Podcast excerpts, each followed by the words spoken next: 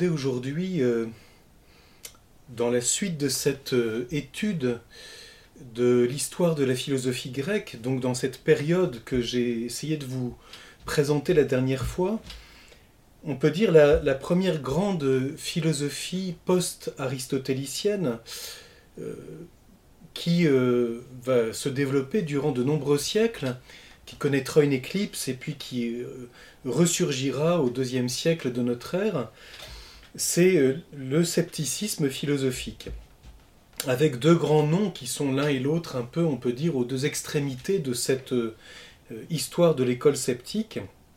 C'est d'une part euh, Pyrrhone, qui est considéré comme le fondateur du scepticisme philosophique, cette école du pyrrhonisme, euh, qui a été très souvent euh, étudié, cité, euh, jusque dans la période moderne. Et puis, au terme de cet itinéraire du scepticisme philosophique, un philosophe assez connu par les ouvrages qui nous en restent, et qui essaye de montrer un peu le, les, caractères de ce scepticisme, c'est Sextus Empiricus. D'abord, je m'arrête un instant sur le mot, parce que le mot scepticisme, peut-être dans la langue française, euh, connaît une connotation assez euh, nihiliste, euh, alors que le mot grec skepsis, ou le, verbe dont, ce mot est tiré, skeptomai, ça signifie d'abord le fait de regarder attentivement, de considérer, d'étudier, d'observer puis d'examiner, de méditer sur une chose, et par le fait même d'avoir la préoccupation de quelque chose. Euh, c'est la même racine d'ailleurs euh, que le mot scopos, qui signifie euh, premièrement celui qui espionne, qui regarde avec attention et curiosité, et puis ensuite le but que l'on se propose. Dans son dictionnaire étymologique de la langue grecque, Chantraine dit que la famille, cette famille de mots, je le cite, exprime l'idée de voir de façon active, de chercher à voir, de guetter, et il précise que c'est un champ sémantique différent de, du mot blepo ou du mot orao qui signifie simplement regarder. On sait que orao, qui donne d'ailleurs opsis, la vue, euh, c'est quelque chose qui est plus orienté vers la dimension contemplative. Ici, il y a le, fait de vouloir euh, considérer un problème avec attention et donc de l'examiner. La fameuse euh, le, mot qu'on trouvera, le, fait d'examiner ou la théorie de l'examen de quelque chose, c'est bien euh, quelque chose qui, est la traduction de ce mot skepsis. C'est un mot qu'on trouve chez Platon, qu'on trouve chez Aristote. Aristote, euh, quand il aborde un problème, et Platon avant lui, a souvent cette expression si tel problème est ceci ou cela, voilà ce qu'il faut examiner. Hein, et le mot qu'il emploie alors, c'est skepsis, skeptomai. Euh, c'est un problème à examiner, skeptéon. Euh, avec le pyrrhonisme, avec l'école sceptique, ceci va s'orienter vers un, élément, on pourrait dire, un peu plus négatif, sans qu'il euh, faille non plus exagérer. Mais si quelque chose est à examiner parce qu'il y a une problématique, parce qu'il y a une diversité d'opinions en présence, une diversité de points de vue, euh, simplement une diversité de réalités, tout simplement, eh bien, euh, euh, nous sommes dans l'hésitation, le doute, l'incertitude. Et c'est pourquoi les philosophes sceptiques sont, sont peut-être les premiers à s'opposer à ce qui est facilement la tendance d'une école. Je ne parle pas ici de, de ceux qui sont à l'origine, comme Platon ou Aristote, mais dès qu'on est dans l'école et qu'on a tendance à répéter peut-être des conclusions, donc de s'orienter vers un certain dogmatisme, eh bien les sceptiques montrent que la réalité euh, répugne à toute théorie, à tout enfermement dans une doctrine que l'on répéterait sans revenir à la source des choses, c'est-à-dire l'observation, l'attention, l'examen attentif, euh, la réflexion et euh, le fait de, peser toutes les problématiques, toutes les, questions qui sont présentes dans un problème. Et donc, c'est important d'étudier ce, moment de la philosophie parce qu'il aura une grande importance, une grande influence. En particulier, nous allons le voir dans la suite sur notamment le, stoïcisme et euh, l'épicurisme. Et donc j'évoquais tout à l'heure ces deux noms qui sont un peu aux deux extrémités de cette vision sceptique. C'est d'une part Pyrrhone, que l'on date environ de 365 à 275 avant Jésus-Christ. Donc on voit bien qu'au moment de la mort d'Alexandre et de la mort d'Aristote, vers 322-323, il est à son acmé, il, est à sa maturité, même s'il est quelqu'un qui enseignera plutôt assez tardivement. Euh, il, a une quarantaine d'années. Et puis, euh, à l'autre extrémité, je l'ai évoqué tout à l'heure, Sextus Empiricus, euh, que l'on date difficilement, mais que on date à peu près de la deuxième moitié du second siècle après Jésus-Christ jusqu'au début du troisième siècle. Donc voilà, euh, y a, on peut dire, deux grands moments du scepticisme qu'il ne faut pas isoler l'un de l'autre, mais qui donc il ne faut pas les, séparer, mais il est aussi assez difficile de bien distinguer ce qui appartient euh, à chaque époque. On peut dire que Sextus Empiricus, dans son effort de résumer euh, en quoi consiste la doctrine sceptique,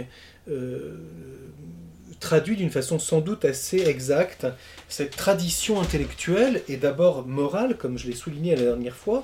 Hein, nous sommes dans cette période hellénistique au point de départ, et puis jusque euh, vraiment dans la période tardive, euh, nous sommes dans un point de vue essentiellement pratique, voire pragmatique. Euh, alors, brièvement, hein, en quoi consiste la doctrine de Pyrrhone, donc cette vision euh, sceptique. Euh, l'histoire nous raconte qu'il s'est euh, orienté vers la philosophie auprès de quelqu'un qui s'appelle Anaxarque et qui est un abdéritain, donc plutôt héritier de Démocrite et de toute la vision assez proche de l'étude matérielle du monde, et que avec lui, il a suivi Alexandre le Grand dans son expédition en Asie, ce qui fait que d'après euh, la tradition philosophique, et ceci me semble intéressant à noter, avec les conséquences que ça va avoir sur sa position philosophique, il a eu un contact, semble-t-il, assez euh, euh, fort et assez approfondi avec tout l'hindouisme et en particulier la vision de cette indifférence que la philosophie hindoue transmet. Euh, son maître, Anaxarque, a cette phrase, c'est ainsi qu'on le résume, la seule sagesse est de savoir mesurer l'opportunité. Alors ceci euh, est intéressant à situer. Qu'est-ce que c'est que l'opportunité euh, si on n'est pas dans une vision purement nihiliste, dans l'aspect pratique, eh bien c'est le moment opportun qui convient pour poser l'acte que nous avons à poser. C'est donc euh, ce qu'on appelle classiquement dans la philosophie morale euh, l'importance de l'imperium, c'est-à-dire euh, au moment précis qui convient à la fois en raison de, de la finalité que je poursuis, de mes capacités, des circonstances de mon acte, que convient-il de faire? Et donc, euh, euh, Anaxarque, qui aura donc cette influence sur Pyrrhone, est quelqu'un qui considère que la véritable sagesse, c'est de savoir mesurer l'opportunité, c'est-à-dire, au fond, d'avoir l'intelligence euh, de la situation et de la manière dont je vais poser l'acte qui est le mien. Alors, ceci est évidemment très important. la question qui est, qui est évidemment à soulever, nous allons le voir tout à l'heure en lisant un texte pour terminer, est-ce que ceci est pour eux, euh, en tout cas pour lui, relatif à une fin qui transcende les simples circonstances euh, de l'acte que je vais poser, de mes capacités hic nunc, de, du milieu dans lequel je me trouve, etc. Ou bien ceci est-il l'unique but? Poser la question, c'est d'une certaine façon y répondre, parce que nous, verrons que pour Pyrrhone, en tout cas, la sagesse pratique consistera avant tout à, avoir cette intelligence du moment, de telle sorte que nous soyons euh, au-dessus des circonstances. Euh, Anaxarque souligne encore que nous vivons, au fond, euh, c'est une chose, je dirais, assez descriptive, nous vivons un peu dans une comédie humaine, et donc nos sentiments ressemblent principalement, dit-il, à un décor de théâtre ou aux illusions du délire ou du songe. Hein. C'est-à-dire, finalement, beaucoup de choses sont très relatives, apparentes, changeantes, parfois même conventionnelle. Et donc, si nous nous déterminons en fonction de cela, nous sommes évidemment très malheureux parce que nous sommes très dépendants de choses qui sont finalement très extérieures. Et donc on voit poindre déjà quelque chose que nous retrouverons dans le stoïcisme en particulier, à savoir que le sage, c'est l'homme qui est supérieur à toutes les circonstances et les vicissitudes. Hein. Il se pose en juge souverain de toutes les situations et toujours heureux par cela même. Hein. Donc le bonheur consiste euh, ici, au fond, à savoir se situer au-dessus de ces circonstances. la question est de savoir euh, euh, au nom de quoi et pourquoi. Eh bien, il semble que dans la vision sceptique, ce soit premièrement cette attitude même constitue la sagesse, c'est-à-dire euh, savoir se situer au-dessus de, des vicissitudes. Alors, euh, en quoi euh, consiste, si nous approfondissons un petit peu plus, la démarche philosophique et la philosophie, le contenu philosophique de la doctrine de Pyrrhon, disciple d'Anaxarque, et donc celui qui est considéré comme le fondateur du scepticisme philosophique? La première chose importante à souligner, c'est que Pyrrhon se rattache explicitement euh, à Socrate. Et donc euh, se veut même, on pourrait dire, euh, le, tenant le plus fervent de l'attitude socratique. Et de fait, il y a bien ici un point qui est intéressant, c'est au fond que Pyrrhon retient de Socrate l'examen d'une question. Hein. On, connaît euh, l'attitude de Socrate, telle qu'il est rapportée en particulier dans les dialogues de Platon, ce qu'on appelle les dialogues socratiques, où on voit Socrate euh, interroger sans concession, euh, faire de l'ironie, ne jamais cesser de, reposer un problème, ne pas se contenter de la réponse toute faite, etc. Et donc, au fond, on retient de Socrate cette attitude d'homme qui interroge d'homme qui ne se satisfait pas de la réponse immédiate, toute faite, de l'opinion, de la conclusion. C'est le, premier point, et donc euh, ceci a comme conséquence, au fond, euh, que euh, Pyrrhon exige, érige en, sagesse suprême pour échapper à tout dogmatisme qui finalement est une illusion, le, fait de se mettre en retrait de cette qui se contenterait d'une conclusion, qui se contenterait d'une théorie, qui se contenterait d'un dogme. Et donc, euh, il faut s'affranchir, euh, non pas par un point de vue nihiliste, mais par souci d'honnêteté, on pourrait dire cela, euh, des séductions d'un dogmatisme facile. Hein. Et donc, en ce sens, Pyrrhon est bien quelqu'un qui va mettre en question aussi bien les sensations, parce que dit-il, elles sont changeantes, et donc finalement, euh, il suffit que je change de point de vue pour voir les choses un peu différentes, ou bien que la réalité euh, change elle-même de, position. Hein. il y a un exemple célèbre qui est pris, c'est le chatoiement d'une couleur hein, peut la faire paraître avec des nuances qui fait que je ne sais pas si elle est cela ou cela. Euh, et de même, nos jugements intellectuels hein, ne peuvent dire vrai ni d'ailleurs entièrement se tromper. Donc euh, on est devant cette, euh, au fond, cette, euh, je dirais, cette constatation de la connaissance humaine, tant du côté sensible, qui peut se, se perdre dans des apparences multiples, que du côté intellectuel qui peut être devant des jugements et des opinions différentes, qu'il s'agisse de moments différents de notre expérience ou de notre réflexion, ou d'hommes différents qui sont confrontés à la même question. Et donc par le fait même, euh, il n'y a ni vrai ni faux, ce qui ne veut pas dire qu'il n'y a aucun vrai ni aucun faux. On est devant la complexité, pourrait-on dire, de la connaissance humaine. Et donc, euh, devant cela, c'est l'attitude pyrrhonienne par excellence. Euh, l'attitude de l'intelligence, c'est de se mettre dans une attitude d'équilibre et de se mettre en retrait de la prise de position qui serait nécessairement euh, prétentieuse et dogmatique. Et c'est ce qu'on appelle, c'est un terme qui aura euh, évidemment euh, beaucoup de succès, peut-on dire, dans la suite de la pensée philosophique jusque au XXe siècle. C'est Pyrrhon qui prend ce terme, la suspension du jugement, ce qu'on appelle l'époquet, c'est chez Pyrrhon. Hein. C'est-à-dire le fait que je me mette en retrait et que je décide de ne pas juger, de ne pas euh, prendre une position précise. Hein, c'est ce qui va même me conduire, et c'est une attitude que l'on que l'on a bien connue de cette, de cette euh, école sceptique philosophique, euh, si je ne peux pas prendre position dans un jugement plutôt que dans un autre, je dois donc plutôt me taire. Hein. la fameuse aphasia, c'est-à-dire l'absence de parole, ou, dit positivement, le silence. Mais qui n'est pas vu ici comme étant un silence euh, avant tout euh, contemplatif, mais le silence de celui qui ne s'exprime pas parce que dès que je m'exprime, j'affirme quelque chose, et donc je nie quelque chose d'autre. Donc le retrait, Hein, caractérise l'attitude sceptique. J'aimerais ici lire un texte euh, de Sextus Empiricus dans ses hypotyposes pyrrhoniennes. C'est au livre 1, euh, chapitre 31.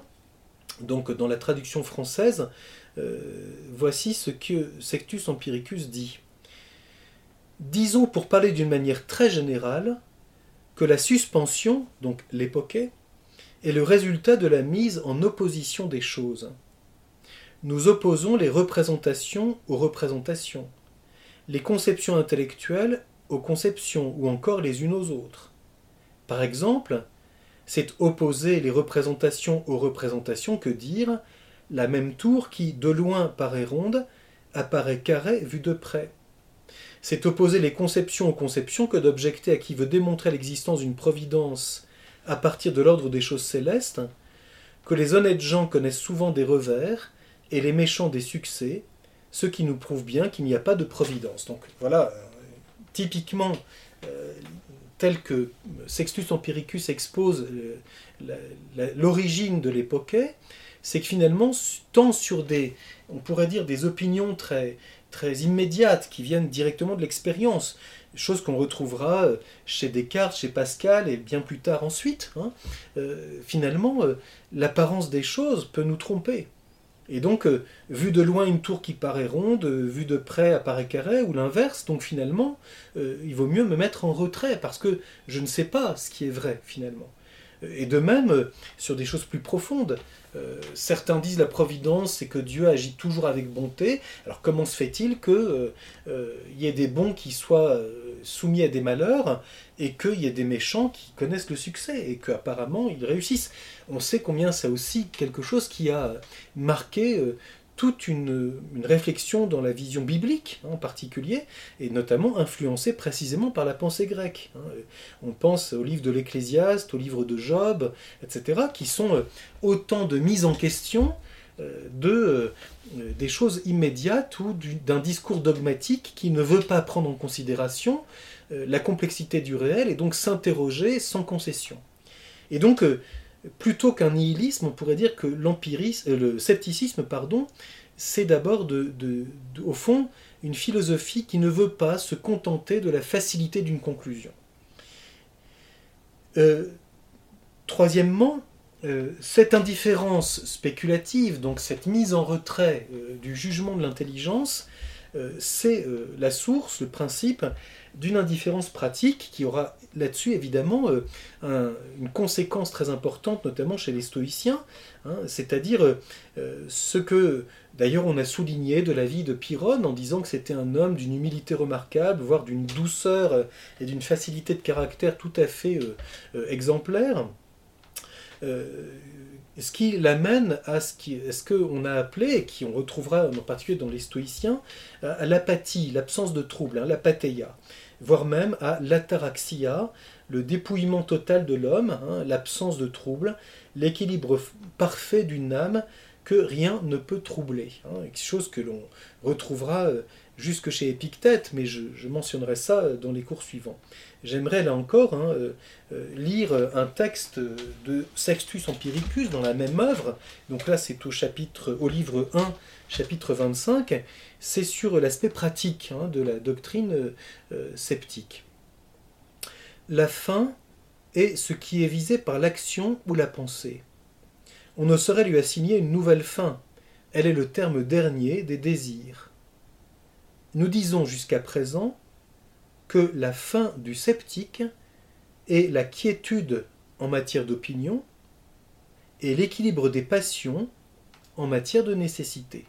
Donc en matière d'opinion, être au fond, acquérir ce calme, c'est-à-dire cette indifférence, puisqu'au fond, les opinions sont finalement changeantes. Et donc, je ne vais pas euh, prendre parti dans quelque chose qui peut-être euh, sera vu autrement demain.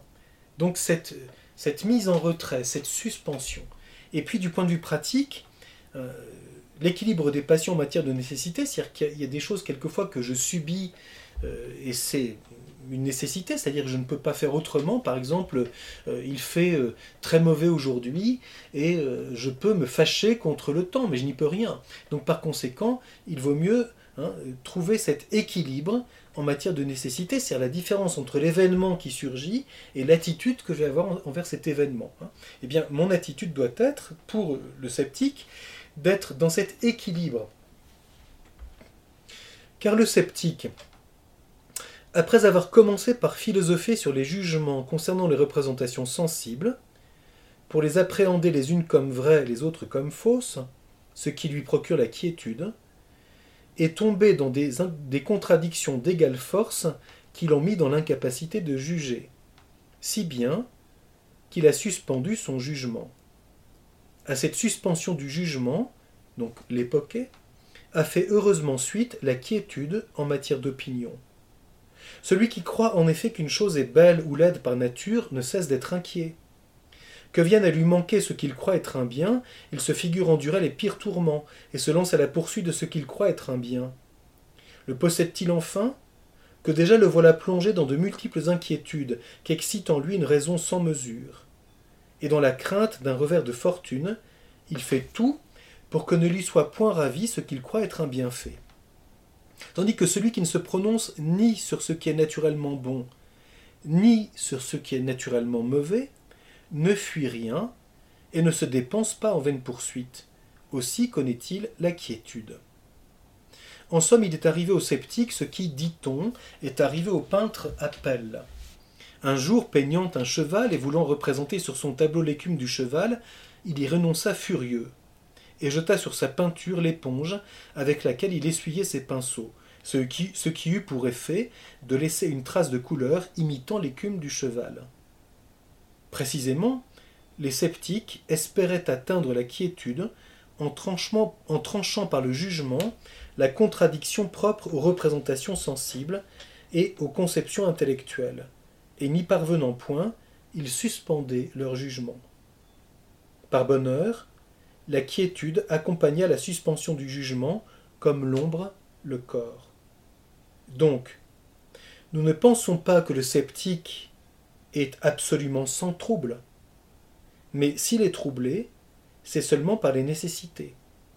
Nous convenons qu'il peut avoir froid, avoir soif et connaître des sentiments analogues. Mais même dans ces circonstances qui frappent doublement le vulgaire, autant par la sensation elle-même que surtout par l'opinion qu'il porte sur son caractère naturellement mauvais, le sceptique qui rejette cette opinion surajoutée, portant sur son caractère naturellement mauvais, en souffre moins et s'en délivre. C'est pourquoi, disons-nous, la fin du sceptique est la quiétude en matière d'opinion et l'équilibre en matière de nécessité. Donc on voit bien hein, euh, comment Sextus Empiricus résume ici toute la doctrine sceptique, tant du côté de la connaissance que du côté de l'action, d'une certaine façon, et des circonstances de la vie qui s'imposent à nous. Alors un, historien de la pensée grecque a, vu euh, peut-être dans euh, l'origine de la vie de Pyrrhone, qui est allé avec Alexandre le Grand jusqu'en Asie, hein, peut-être un contact avec euh, l'hindouisme et euh, à cette phrase tout à fait euh, intéressante, en tout cas c'est une hypothèse je trouve intéressante à soulever, Pyrrhone a transposé pour des Grecs, autant dans la spéculation que dans la pratique, l'idéal hindou de l'absolu renoncement. Donc peut-être pourrait-on ajouter ici un point, c'est que j'évoquais tout à l'heure le fait que Pyrrhone se veut héritier de Socrate par cette insistance sur l'examen d'une question, sur la confrontation de, euh, de celui qui croit savoir à la réalité. Et peut-être pourrait-on ajouter le fait qu'il y a cette espèce de dépouillement, hein, de, ne rien vouloir posséder, parce que finalement, la connaissance humaine et l'agir humain euh, sont euh, finalement limités. Et donc la conscience des limites de notre connaissance comme de notre agir doit nous, apprendre un certain dépouillement par rapport à ce que nous possédons. la question est de savoir qu'est-ce qui serait la vraie source, pourrait-on dire, hein, de, ce dépouillement de cette pauvreté. Et là, j'évoque, euh, là encore, la figure de Socrate qui, euh, dans l'apologie de Socrate de Platon, euh, dit que le signe qu'il ne cherche pas son intérêt, c'est sa pauvreté. Et bien sûr, il fait allusion ici aux sophistes qui faisaient commerce de leur enseignement et de leur, de leur recette, peut-on dire, pour obtenir le succès. Donc, finalement, pour faire prévaloir leur point de vue. Hein. Et, au fond, L'attitude sceptique consiste à se mettre en retrait, à ne pas vouloir posséder, à se dépouiller de, toute, euh, de tout trouble. Euh, la question est de savoir, euh, parce que comme toujours, ceci est absolument passionnant, mais quelle est la véritable source du dépouillement? Est-ce le fait de renoncer à toute prise de position, à tout jugement? Ou est-ce le fait de dire que euh, c'est finalement la réalité qui mesure tous les jugements que nous pouvons avoir à son égard et que donc nous sommes, bien que connaissant quelque chose, toujours indéfiniment en recherche? Il y a ici une question euh, tout à fait intéressante. Alors j'aimerais, euh, pour terminer cette brève présentation du scepticisme philosophique grec, évoquer deux aspects le premier, premier point de vue, le premier point, c'est la manière dont Sextus Empiricus a résumé hein, ce qu'il appelle les modes différents, les manières différentes de suspendre son jugement. Alors, je ne vais pas entrer dans les détails, mais euh, il y a deux positions chez lui. Il y a d'abord dix manières de présenter euh, euh, le, fait de suspendre son jugement. C'est par exemple de considérer que les hommes sont différents les uns des autres, qu'ils vivent dans des circonstances différentes, qu'il y a des coutumes différentes, etc. Donc, dix lieux, peut-on dire, dans lesquels nous constatons la multiplicité et la complexité du réel. Hein, et donc qui nous invite à nous mettre en retrait pour nous interroger euh, à nouveau frais, peut-on dire.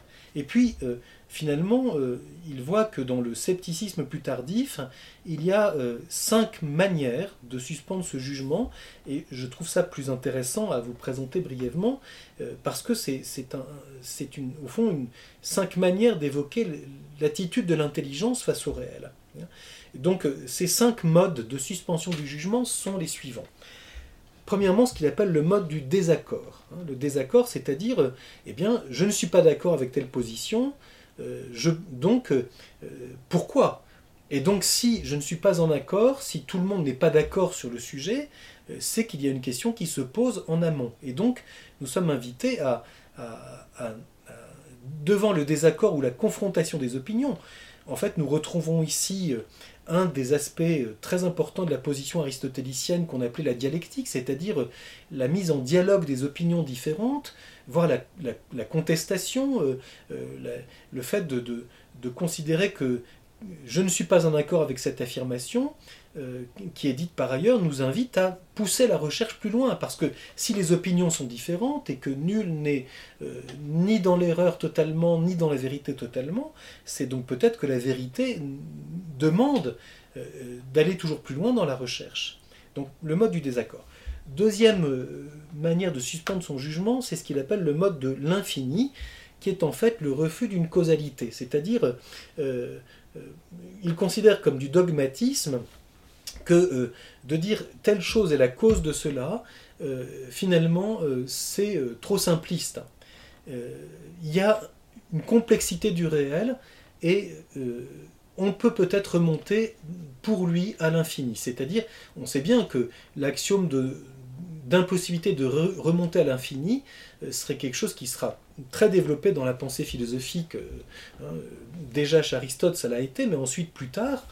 Euh, mais pourquoi dit-on cela hein? Et donc, le fait de dire que finalement, vous dites que ceci est la cause, mais peut-être qu'antérieurement il y a telle autre cause, puis telle autre, etc., j'allais dire, tout dépend de ce que l'on considère. Mais toujours est-il que euh, ne pas confondre euh, le pourquoi d'une chose avec une vision simpliste qui euh, a tranché la question et puis c'est comme ça et pas autrement. Autrement dit, le réel est plus complexe, ou du moins, il comporte, un ordre dans la complexité qui peut-être se rapporte à un premier, mais le premier n'est pas quelque chose que l'on peut posséder. Il y a donc ici quelque chose, là aussi, hein, de ne pas fermer une question, mais de toujours euh, se reposer la question de la véritable cause. Hein. donc on voit bien la dimension, pourrait presque on dire ici, de, d'enquête. Hein, c'est, bien un des sens du mot de, sceptique, skepsis en grec. Troisième aspect, et là c'est très proche de toute une démarche qu'on retrouve jusque dans la science euh, la plus contemporaine, euh, c'est l'aspect relatif de la connaissance, relatif d'une part en ce sens que la réalité est elle-même relative à des quantités d'autres aspects qu'elle seule, et donc il faut prendre en considération tout ce à quoi elle est relative, mais aussi elle est relative à celui qui la connaît. Et donc le point de vue de l'observateur, on sait combien ceci euh, euh, a eu euh, une influence importante dans ce qu'on a appelé la théorie de la relativité dans la science moderne la plus récente, du moins au début du XXe siècle. Et eh bien, c'est déjà chez les sceptiques, c'est-à-dire finalement le point de vue que nous avons nous donne une certaine perspective. Et donc, euh, il y a toujours un danger de ce qu'on peut appeler un a priori ou un biais cognitif, c'est-à-dire, ben, euh, si je me situe dans telle perspective et que j'ai tel point de vue, ou que je suis situé de telle manière, je vais aborder les choses de telle façon, et donc je vais insister sur ça et sur ça, et je vais peut-être oublier ou euh, oblitérer tout un aspect de la réalité. Donc, s'obliger hein, à quitter le, le point de vue qui est le mien. c'est quelque chose qu'on retrouvera euh, notamment chez Kant, hein, euh, qui voudra euh, mettre en valeur le fait qu'il faut, pour philosopher, nous libérer des a priori que nous pouvons avoir. Hein. Et donc, qu'est-ce que c'est qu'une connaissance véritablement réaliste? Quatrième point de vue ou mode de suspension du jugement, euh, ce qu'il appelle le mode hypothétique, c'est-à-dire euh, le dogmatisme consiste à prendre comme euh, une certitude ce qui n'est qu'une hypothèse. Hein. Et donc, ne jamais oublier, on pourrait dire c'est la dimension interprétative ou c'est la dimension herméneutique d'une question. Hein. Je peux prendre comme hypothèse de recherche ou comme hypothèse d'interprétation telle question. Mais en réalité, si j'oublie que c'est une hypothèse et que je me ferme à tous ceux qui ne cadrent pas avec l'hypothèse que j'ai choisie, eh bien en réalité je deviens dogmatique. Alors que euh, ne pas oublier qu'une hypothèse de recherche ou une hypothèse d'interprétation n'est qu'une hypothèse, ça, ça, peut nous, nous, inviter, ça doit nous inviter à finalement suspendre notre hypothèse parce que quelque chose de la réalité ne colle pas avec l'hypothèse que j'ai. Et euh, là, c'est au fond le refus de la malhonnêteté intellectuelle. Hein. La malhonnêteté consiste au fond à oublier notre point de vue, euh, notre hypothèse que quelquefois nous avons transformée en certitude, et nous ne voulons rien euh, du réel qui ne correspondrait pas à notre hypothèse d'interprétation. Hein. On sait combien ceci est dommageable, notamment dans la vision sur une personne, sur des événements, sur l'histoire, etc. Hein. Des exemples sont légion, n'est-ce pas? Et puis enfin, et ça aussi, c'est quelque chose qu'on retrouve euh, qui est lié à l'herméneutique, c'est ce que Sextus Empiricus appelle, ou les Grecs appellent le diallel, c'est-à-dire hein, euh, le serpent qui se mord la queue, en fait, hein, c'est-à-dire un cercle argumentatif. Hein. Euh, pour, pour affirmer quelque chose, je m'appuie sur quelque chose d'autre qui dépend en réalité de la première chose que j'ai déjà que j'ai déjà que je veux fonder. Donc en réalité, il y a ici un cercle dont on ne sort pas. Pour établir une affirmation, je, me base sur une autre qui repose elle-même sur la première. Donc je ne peux pas expliquer celle que je veux expliquer par quelque chose d'autre qui en réalité présuppose cela. Hein. Donc le, cercle interprétatif hein, ou argumentatif, euh, on sait combien ceci est, terrible, hein, puisque euh, je veux prouver quelque chose, mais dans le point de départ que je prends, j'ai déjà cette, cette, cette interprétation. Et donc, évidemment, je vais poser mes questions, je vais regarder les choses, je vais les interpréter uniquement dans ce que je cherche à trouver, puisque c'est ça que je veux fonder. Hein. Et donc, euh, le fait de suspendre son jugement, c'est au fond de, prendre conscience hein, euh, que je, veux véritablement ne pas fonder quelque chose euh, sur lui-même en réalité, hein, et donc sur l'a priori et l'opinion que j'ai.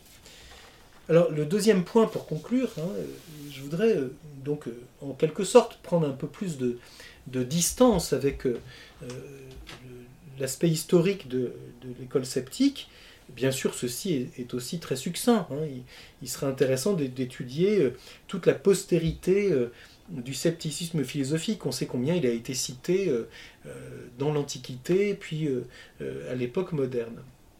J'aimerais donc résumer brièvement hein, euh, ce qui caractérise cette attitude philosophique et qui me semble euh, intéressante par, bien des aspects. Euh, le scepticisme, finalement, ce qu'il caractérise, c'est quoi? Premièrement, c'est vraiment, je dirais, le souci d'une analyse exhaustive et rigoureuse de tous les aspects d'un problème. Hein, donc, vraiment, une enquête rigoureuse. C'est pour ça que on voit bien la dimension sceptique, euh, l'attention, le souci de rigueur, euh, le regard attentif, comme j'expliquais au tout début du sens de ce mot. Hein, euh, c'est le souci de ne rien omettre de ce qui peut contribuer à la réflexion et à la compréhension de quelque chose. Hein ce qui fait que les sceptiques sont évidemment des gens d'une très grande, on peut dire, habileté dialectique au sens aristotélicien du terme, c'est-à-dire de savoir mettre en, débat et en problème et en confrontation tous les aspects d'un problème et toutes les façons de l'envisager. Hein. Donc de ne pas euh, rentrer dans une espèce de, couloir hein, qui empêche de voir la vérité et la, réalité telle qu'elle est dans sa complexité. Donc euh, il y a ici quelque chose du côté d'une disposition critique qui est tout à fait intéressante. Euh, dans, cette même, hein, il y a bien dans, le, chez les sceptiques, contrairement à ce que certains ont dit, je pense une grande probité intellectuelle et morale. Hein. C'est-à-dire, un esprit qui ne veut pas se duper lui-même en se persuadant de quelque chose et finalement en concluant et hein, euh, les scellés sont posés euh, euh, voilà la personne morte est enterrée la doctrine morte est enterrée parce que c'est on a conclu que c'était comme ça et que c'était telle et telle chose. Et donc la probité hein, qui, ne veut pas se duper mais qui accepte d'être à l'école du réel. Par le fait même il y a chez les sceptiques une hostilité contre tout dogmatisme et tout parti pris quel qu'il soit. Hein. Et ceci est aussi très intéressant. Euh, je dirais pour aller pour élargir un peu la question, hein, euh, euh, dans l'époque qui est la nôtre, cette attitude qui, dont je vous ai montré qu'elle est finalement héritée en grande partie de l'attitude socratique, est fort utile. Hein.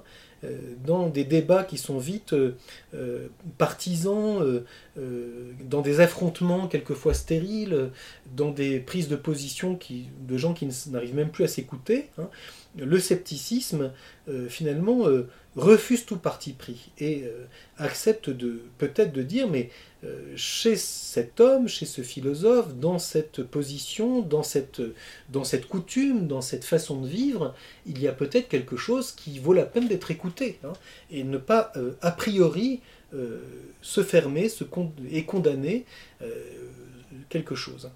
Et donc, par le fait même, et c'est très intéressant à nouveau, hein, le respect du fait tel qu'il est, ce que Aristote appelait le tooti, hein, le, fait. Ceci est, le fait est celui-ci, hein, avec euh, toutes les relations qui sont celles de ce fait, pour essayer de comprendre la complexité du réel, son ordre, peut-être euh, dégager euh, des causalités qui interviennent les unes par rapport aux autres. Hein. Et donc, on peut dire que, surtout, disons, du point de départ dont j'ai montré qu'il y a une attitude euh, avant tout morale, c'est ne pas se laisser euh, déterminer par des choses qui finalement nous troubleraient, euh, on passe à une certaine discipline de l'intelligence et de l'esprit, et dans laquelle bien des attitudes scientifiques se sont reconnues. Hein.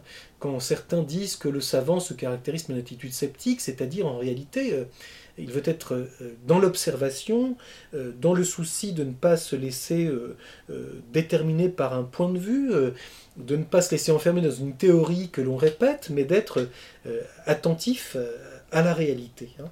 Et donc, on peut dire que d'une certaine façon, hein, face à, une intolérance doctrinale et à une tyrannie de, préjugés. J'ai dit tout à l'heure notamment ce qui caractérise les écoles, c'est-à-dire ce qu'on appelait au Moyen Âge les sequences, ceux qui suivent, hein, les, les, seconds couteaux pourrait-on dire, qui répètent sans avoir euh, le même souci de recherche que quelqu'un qui est au point de départ de quelque chose.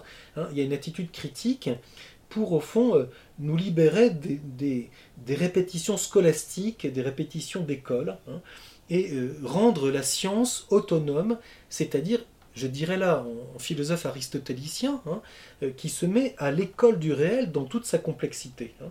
Ce qui implique par conséquent hein, de déterminer avec rigueur euh, ben, le, protocole, s'il s'agit de sciences qui comportent une technique, les procédés techniques que je vais employer, hein, on sait combien une conclusion scientifique euh, dépend d'un protocole, d'un outil, euh, d'une méthode, etc. Et donc être très euh, conscient de cela fait partie de l'attitude critique, c'est-à-dire d'être capable de justifier le point de départ, euh, l'itinéraire, la méthode suivie, les outils employés et la conclusion obtenue.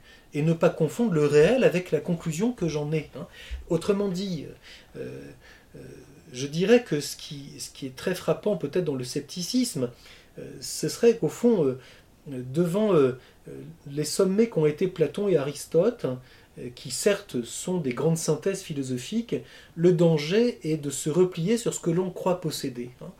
Et euh, le scepticisme, au fond, c'est de nous rappeler constamment, en ce sens c'est une philosophie qu'on peut dire mineure, mais très importante du point de vue critique, c'est de nous rappeler constamment euh, la réalité, euh, la complexité du réel, la complexité de la vie humaine, la multiplicité des coutumes, la diversité des cultures, la diversité des points de vue des hommes, etc., nous montre que le réel est toujours plus grand, plus complexe que tout ce que l'on peut en affirmer, et donc ne jamais s'enfermer dans une conclusion qui nous empêche de rejoindre le réel tel qu'il est.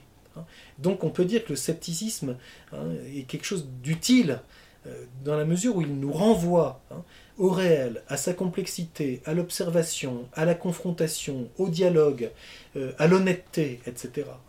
Et euh, nous verrons combien euh, ceci est aussi quelque chose qui euh, influencera hein, en particulier le point de vue des stoïciens. Mais nous reviendrons là-dessus dans la fois prochaine, hein, quand nous aborderons euh, le stoïcisme.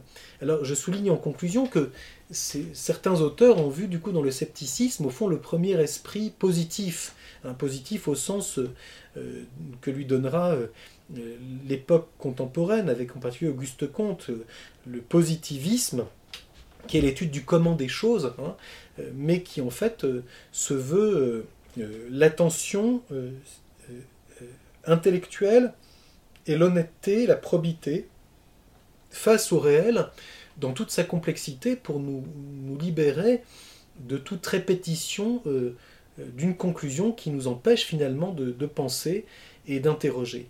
Donc en ce sens, pour ma part, je verrais bien dans le scepticisme euh, un, effort critique et, euh, une attitude première euh, devant ce que nous connaissons déjà, de ne jamais perdre de vue l'exigence du dialogue, l'exigence de la confrontation avec la réalité, l'exigence de l'attention, de l'observation, de l'étude euh, attentive de toute la complexité du réel. Ce qui, pour le philosophe euh, aristotélicien, est une disposition à la démarche inductive. La démarche inductive étant, euh, je dis bien ici dans le sens philosophique du terme, pas dans le sens que ce mot a pris ensuite dans la science moderne, qui est très différent. Hein. L'induction au sens philosophique d'Aristote, c'est la démarche qui consiste à chercher les premiers. Hein. Mais les premiers, on ne peut les découvrir que quand on voit la complexité et la, multiplicité du réel, pour essayer d'y découvrir euh, petit à petit un ordre qui nous permet de découvrir ce qui est principe et cause de cet ordre. Donc l'exigence de la confrontation avec la complexité du comment, pour que nous puissions mieux aiguiser notre pensée dans la recherche du pourquoi des choses.